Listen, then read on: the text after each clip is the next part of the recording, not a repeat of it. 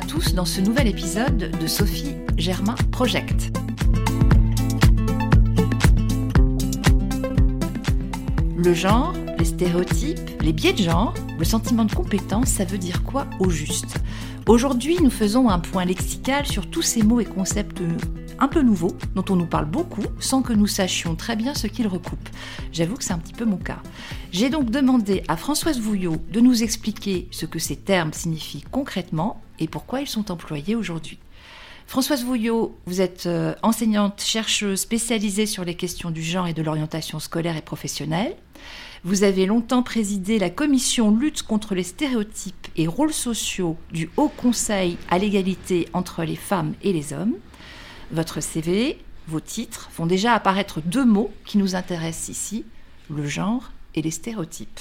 Et on commence par le genre, qui semble constituer, si j'ai bien compris, hein, le fondement, un petit peu, euh, la base du système. Oui, exactement. Euh, actuellement, le genre, ce terme est, employé un petit peu à tort et à travers, et en particulier trop souvent utilisé de manière donc abusive à la place du terme de sexe. Donc rapidement, le sexe, ça renvoie aux caractéristiques biologiques mâles et femelles de notre espèce. Donc on a un sexe biologique, et d'ailleurs l'état civil euh, nous enregistre aussi avec cette caractéristique, puisque quand un bébé naît, il faut aller le déclarer selon sa filiation, de qui il est l'enfant, mais il faut aussi dire si c'est une fille ou un garçon, au plan biologique. Donc c'est ce qu'on appelle là le sexe d'assignation à l'état civil. Le genre, lui, euh, n'est pas une caractéristique euh, biologique, c'est un concept qui désigne, dans un premier temps on va donner sa définition, qui désigne un système de normes hiérarchisées de masculinité-féminité. C'est-à-dire, ces normes définissent ce qu'on peut appeler les rôles de sexe, c'est-à-dire ce que doivent être et doivent faire les garçons les hommes, ce que doivent être et doivent faire les filles et les femmes. Alors parlons maintenant de l'origine historique euh, de ce concept de genre. D'après ce que j'en sais, il est né à partir de l'observation de cas de personnes intersexes. Euh, les personnes intersexes, ce sont des gens qui présentent des organes, des caractères à la fois mâles et femelles, cachés ou pas, visibles ou pas, qui sont très variés et qui apparaissent souvent à la puberté. Alors ce concept de genre, il est né dans les années 50 aux États-Unis. Euh, le premier auteur qui, l'a utilisé s'appelle John Monet. C'était un psychologue qui travaillait dans un service d'endocrinologie d'un hôpital euh, aux États-Unis, dans lequel se rendaient euh, les enfants, enfin les parents et les enfants dits intersexes. C'est-à-dire C'est ce qu'on appelait les pseudo-hermaphrodites à l'époque. C'est-à-dire qu'elle a vu des organes génitaux externes, parce qu'on vous décrit, on vous décrète fille ou garçon à la naissance, elle a vu simplement la morphologie de vos organes génitaux mmh. externes. Alors que le sexe biologique, c'est quand même toute une série de paramètres non visibles à l'extérieur et bien plus nombreux que simplement les organes génitaux externes. Donc il y a parfois des erreurs de, diagnostic sur le sexe euh, du bébé qui vient de naître. Et euh, John Monet s'est aperçu que sur 105 euh, enfants qui sont dans cette situation d'avoir été diagnostiqués garçon-fille alors que biologiquement ils sont plutôt de l'autre sexe, sur 105 enfants, 100 se déclaraient appartenir au sexe dans lequel en fait ils ont été élevés, c'est-à-dire se sentir une fille alors que biologiquement, plutôt tendance garçon, enfin mâle, pour euh, parler sur le plan biologique, et réciproquement. Et donc, John Monet va introduire euh, ce terme de gender, donc de genre, pour distinguer justement ce qui est biologique et ce qui est peut-être plutôt psychosociologique. C'est-à-dire que, au fond, la biologie ne détermine pas le fait de se sentir une fille ou de se sentir un garçon. D'accord. Donc il a fallu euh, euh, ces cas particuliers pour qu'on découvre finalement que euh, la masculinité, la féminité n'étaient pas liées simplement à un sexe biologique, mais n'est même pas du tout, n'est même pas du tout mm. lié à votre sexe biologique. Euh, ce que ce que ces travaux ont permis, voilà, c'est un peu cette révélation euh, qu'il n'y a pas de, de, de production en soi parce qu'on est biologiquement femelle, c'est-à-dire qu'on va produire des ovules, ou biologiquement mâle, c'est-à-dire qu'on va produire des spermatozoïdes, que du coup ça fait des personnes masculines ou féminines et qui ou qui vont se sentir, oui, des femmes ou des hommes, indépendamment encore une fois du statut biologique. Donc ça a été très important. Et ce concept de genre, donc j'ai dit dans quel cadre il, était, il avait émergé, il a été repris ensuite euh, en 1972 par euh, une euh, sociologue, Anne Oakley, qui, qui, a importé du coup ce concept comme devenant un outil hein, des analyses féministes de la société. Et euh, elle a écrit un ouvrage qui s'appelle Sex, Gender and Society en 1972. Ça a été un petit peu le, départ de, des gender studies, comme on les appelle, et, des études féministes. Donc, euh, ce, ce, Donc ce terme est très employé maintenant. Alors oui, oui, maintenant il a, il a pénétré le monde académique en France euh, quand même depuis un certain temps, bien, bien, enfin, bien plus tôt aux États-Unis que chez nous. Euh, les travaux, par exemple, de Judith Butler, euh, Troubles dans le genre, etc., qui ont été traduits euh, petit à petit en, France. donc, il est très utilisé. Il est très utilisé dans les médias, dans, dans, le langage maintenant, même un peu quotidien, mais avec cette dérive qui est que maintenant, ce terme de genre est très, très, très souvent employé à la place de sexe. Donc il faut toujours avoir en tête que le genre renvoie à des normes, à ce qui définit euh, la masculinité, la féminité, dans euh, les traits psychologiques, les, comportements qu'on peut avoir, les rôles et les activités qu'on investit. Par exemple, on parlait tout à l'heure des personnes euh, transgenres qui souhaitent être assignées à l'autre catégorie de sexe que celle qui a été leur assignation à la naissance en fonction de leurs euh, caractéristiques biologiques. Eh bien, ces personnes apprennent les codes de l'autre catégorie de sexe. Par exemple, vont apprendre à marcher, je mets des guillemets, comme une femme, à s'asseoir comme une femme, c'est-à-dire enfin, spontanément, tout ça c'est très appris. Après, on croit que c'est naturel, mais c'est un conditionnement depuis la naissance. Les femmes, en moyenne, s'assoient plutôt les genoux et les jambes serrées ou les jambes croisées. Alors que quand on est dans les transports en commun, il y a beaucoup d'hommes qui s'assiedent les jambes écartées. Euh, donc, nous n'avons pas exactement la même manière d'agir le corps, nous n'avons pas exactement les mêmes postures, les mêmes gestuels même. Les femmes euh, peuvent bouger leurs poignets de manière très souple, avec les coudes un peu vers euh, les côtes, là vers le corps. Les hommes ont plutôt une tendance à avoir les coudes un peu écartés, et un homme qui fait des gestes avec le poignet un petit peu souple, on commence à dire qu'il est peut-être un petit peu efféminé. Je mets des guillemets parce que hmm, ça aussi, c'est un abus de, dire cela. Donc, euh, on, voit bien à travers plusieurs exemples que ce qui est masculin et féminin ne découle pas naturellement du fait d'être biologiquement mâle ou femelle, mais qu'il s'agit bien de tout un apprentissage et que ce qui est appris ben, peut se désapprendre. Euh, voilà. Donc là, on vient de parler des normes du genre. cette, cette appellation-là est correcte. Et maintenant, on va parler des stéréotypes. Donc, on, ne parle pas de stéréotypes de sexe ni de stéréotypes de genre, des stéréotypes tout court. Qu'est-ce qu'on dit au juste?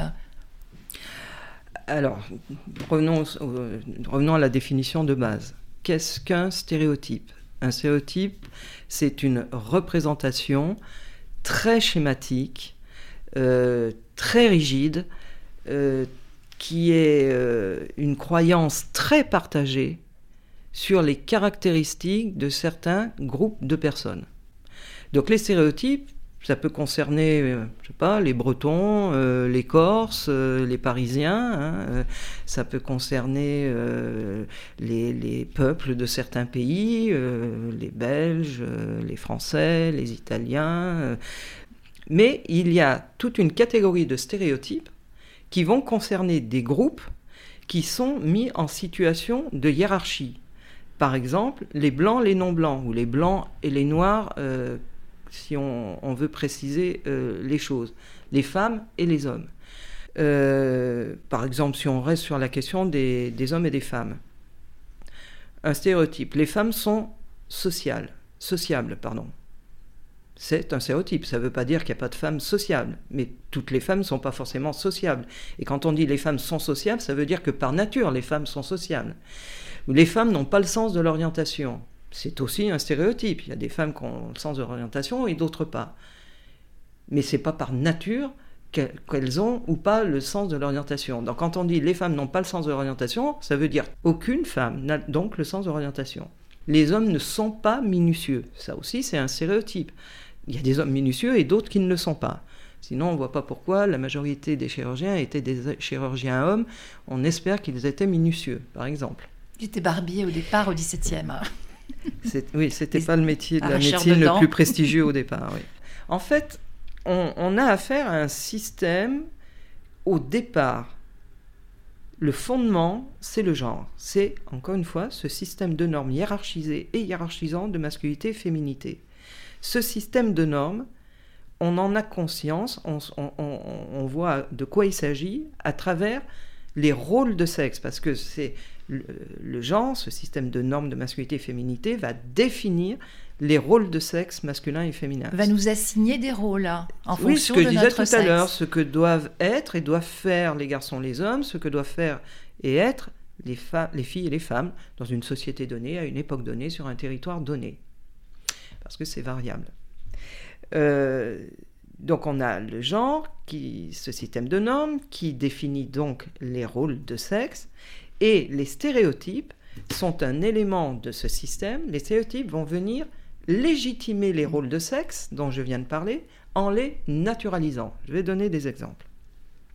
On sait par exemple que les métiers de la petite enfance et les métiers du soin aux personnes sont exercés à 95% au moins par des femmes. Eh bien, on va pouvoir trouver un type d'explication qui va s'appuyer sur les stéréotypes. Vous allez pouvoir trouver des gens qui vont vous dire bah, c'est quand même pas très étonnant, c'est normal d'ailleurs, parce que on le sait, les femmes sont, et là on va aller chercher un stéréotype, les femmes sont plus douces, plus empathiques, euh, elles posséderaient un instinct maternel qui font qu'elles sont naturellement faites pour ce genre de métier, c'est-à-dire les métiers de la petite enfance et le soin aux personnes.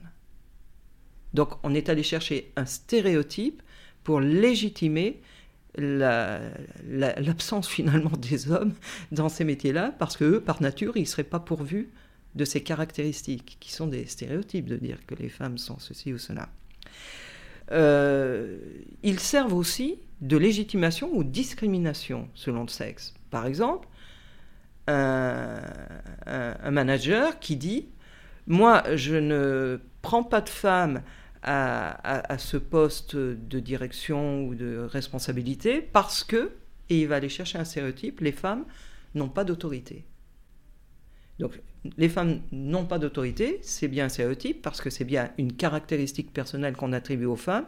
Donc, les femmes, sous-entendues par nature, c'est pas cette femme en particulier, c'est les femmes. Ça veut dire que toutes les femmes n'ont pas d'autorité. Donc, dans la nature des femmes, elles euh, n'ont pas d'autorité. Donc, je ne peux pas les employer à ce, genre de poste, qui est euh, très, très concrètement une discrimination euh, qui est même interdite par la loi. J'ai envie de parler de Sophie Germain là, parce que quand elle annonce à ses parents en 1789, 1790, cette époque-là, euh, qu'elle veut étudier les mathématiques, ça ne se passe pas très bien. Donc ils veulent la dissuader. Ils vont même l'empêcher physiquement d'étudier en lui retirant enfin, tout ce qui lui sert à travailler, comme ses livres, ses chandelles, etc. Et euh, donc, du coup, euh, ils vont aussi essayer de la dissuader avec des, arguments comme quoi euh, les mathématiques ne sont pas faites pour les filles et vice-versa. Les filles ne sont pas faites pour les mathématiques. Donc là, là, on trouve à cette époque-là euh, de la littérature et qui explique que les femmes, elles peuvent tomber malades si elles font des mathématiques. Leur cerveau ne supporte pas mmh. les équations, les calculs trop compliqués. Donc il y a, il y a un risque physique de tomber malade. Il y a un risque social aussi puisque les femmes euh, qui font des mathématiques passent quand même pour des, personnes un petit peu euh, atypiques, hors normes, justement, et puis elles, ont du mal à trouver un mari. Et, puis, il y a aussi des tas de, traités pédagogiques on dit que de toute façon, elles n'en ont pas besoin, puisque leur rôle, leur éducation, elle sert à soutenir finalement celle du mari, enfin, soutenir leur mari ça c'est Rousseau. Euh, et, voilà, et puis, et puis aussi, le, grand argument, c'est que de toute façon, il n'y en a pas. Il y en a très peu, on les compte sur les doigts d'une main, et à Hypatia, et quelques-unes sous l'Antiquité, et puis voilà. Et, alors, dans tout ce fatras d'arguments, il y, a, il y a du stéréotype, il y a aussi euh, euh, le, les rôles de sexe, je trouve. il y a un petit peu de tout, j'ai l'impression. Ce qu'il y a essentiellement, c'est le sexisme. Oui. Après, le reste, c'est des outils du sexisme. Des, choses qui vont permettre de développer des pratiques sexistes. Alors, on va aller chercher, oui, des stéréotypes, etc. Mais tout ce que vous venez de dire, c'est du sexisme pur sucre. C'est cette conception euh, idéologique de l'infériorité des femmes. Et puis que surtout, il ne faut pas qu'elles accèdent au savoir, parce que quand on accède au savoir, on, peut devenir dangereux ou dangereuse, là, pour, pour le coup. Donc on les exclut des savoirs. Euh, on les exclut du coup aussi de l'accès bah, à, certaines fonctions professionnelles, euh, on, les on, les élimine, on les, on, les empêche d'accéder aux, fonctions de pouvoir, etc. Et, on est enfin, on n'est pas débarrassé dans nos sociétés de toute cette histoire. Alors, j'aimerais aussi parler avec vous de biais de genre. Mais ce qu'on appelle les biais de genre, ce sont des choses qui vont contaminer les représentations et l'évaluation qu'on peut se faire de certaines situations. là aussi, je vais prendre des exemples. Par exemple, en médecine, on s'est aperçu qu'il y avait des biais de genre dans le diagnostic de certaines maladies. Euh, par exemple, l'ostéoporose pour les hommes, où on est convaincu que c'est une maladie de femmes, alors qu'il y a 20% d'hommes euh, qui peuvent être atteints d'ostéoporose, ce qui fait que les symptômes qu'ils pourraient euh, éventuellement euh, avoir ne vont pas être lus comme étant éventuellement des symptômes de l'ostéoporose. Donc on ne va pas faire forcément des bons diagnostics et puis on ne leur fait pas faire des, des examens de densitométrie comme on le fait presque un peu systématiquement pour les femmes à partir du moment de la ménopause. Dans l'autre sens, les infarctus du myocarde sont vus comme une maladie d'homme de 40-45 ans, un peu stressé, enfin stressé par le travail, euh, dans le genre cadre, ou, etc. Ce qui fait que quand les femmes euh, vont manifester certains symptômes qui ne sont pas forcément toujours exactement les mêmes, euh, on ne va pas en moyenne, hein, puis ça a bougé du coup parce que ça a quand même été énoncé. Euh, je ne voudrais pas que l'ordre des médecins me tombe dessus. Euh, ces symptômes ne sont pas interprétés dans le cadre, c'est peut-être un infarctus du myocarde, mais dans un autre cadre, comme étant ben, des troubles digestifs euh, ou parfois de la nervosité, parce que là aussi, par exemple, la nervosité, les femmes sont plus seraient plus nerveuses que les hommes. Donc il y a parfois des symptômes que développent les femmes que certains, certains médecins, euh, hommes ou femmes d'ailleurs, peuvent euh, attribuer au fait qu'elles sont dans un état trop nerveux. Donc là, voilà, on est dans des biais de genre, c'est-à-dire qu'on a une représentation a priori euh, d'un certain nombre de, choses et, on va passer à côté, par exemple, certains diagnostics. Et on passe à côté parce qu'il n'y a pas assez, où il n'y a pas suffisamment, en tout cas, de femmes dans ces domaines-là, dans le domaine de la recherche, dans le domaine scientifique, qui aussi, enfin, euh, euh, c'est comme si ce qu'on vous nous décrivez, c'est un petit peu comme si la science, parce que c'est des exemples scientifiques quand même, il y en a d'autres dans d'autres domaines, il me semble, étaient faites par des hommes pour les hommes. Ben, en gros. Euh, oui, l'histoire des sciences montre quand même que c'est surtout les hommes qui ont été présents. Ça a des conséquences graves. voilà, mais je ferai quand même une petite nuance il suffit pas d'être une femme pour être euh, féministe et être alerté sur tous les biais de genre, etc. Il faut être formé quand même à ça. Hein, et, les stéréotypes de sexe, s'il y avait que la moitié de l'humanité qui les véhicule, c'est-à-dire les, stéréotypes euh, sur les femmes, s'il y avait que les hommes qui ait ça dans la tête, mais que les femmes ne les aient pas, mais il y a longtemps qu'on ne parlerait même pas de stéréotype, parce qu'un stéréotype, c'est qu'il est très, consensuel, très partagé. Donc vous avez plein de femmes qui adhèrent aux stéréotypes de sexe euh, et, les concernant.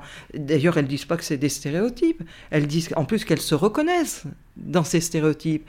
Et c'est pas totalement faux, parce qu'on les apprend.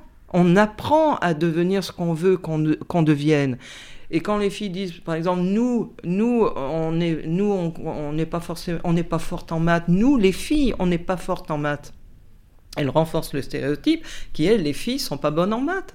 Et, ça n'atteint pas l'image qu'elles peuvent avoir d'elles ou leur estime d'elles-mêmes, parce qu'au fond, pour une fille, pas être très bonne en maths, c'est pas dommageable dans certains milieux, si, les parents sont euh, soucieux que leurs filles réussissent aussi en maths. Mais voyez, euh, alors les, biais de, les biais de genre, euh, donc c'est pas parce que, pardon, on mettra des femmes comme ça partout que forcément la face du monde va être changée totalement. dans certains cas, oui, parce que l'expérience aussi des femmes leur fait avoir un regard. Par exemple, si on parle du développement durable, etc. moi, je suis, je suis pour qu'il y ait des femmes et des hommes partout, mais partout. C'est-à-dire qu'au fond, le fait d'être assigné femme ou homme à l'état civil n'ait aucune incidence, ni sur ma manière de penser, ni sur les rôles et les activités que je peux tenir. Il faudrait effacer ce déterminisme-là. Je produis des ovules, le hasard de la génétique en a voulu ainsi. Vous, vous produisez des spermatozoïdes, le hasard de la génétique en a voulu ainsi. Ça n'a pas plus d'incidence sur mon destin, sur nos relations, que la taille de mes pieds ou la couleur de mes cheveux. Très bien, mais je crois qu'on va s'arrêter à, la... taille de vos pieds. Donc, alors Françoise euh, Vouillot, bah, je vous remercie parce qu'on a parlé des, mots que j'avais un petit peu listés comme genre, euh, stéréotype, biais de genre, etc. Mais vous avez remis quand même le. enfin, vous avez parlé aussi de, termes que j'avais un petit peu mis de côté qui sont importants à rappeler c'est discrimination, sexisme. Et, et merci pour ça. Donc maintenant, grâce à vous, je pense que tout le monde a un petit peu l'esprit un peu plus clair sur, euh, sur ces, mots, ces termes qu'on entend beaucoup. Et, euh, et, on sait un petit peu plus de quoi ils retournent. Et j'espère que nous voilà euh, davantage outillés, armés, parés pour continuer cette enquête sur la place des femmes dans les sciences dans Sophie Germain Project. Merci beaucoup. Merci à vous. Si modestement j'ai pu contribuer à quelque chose, bah, tant mieux.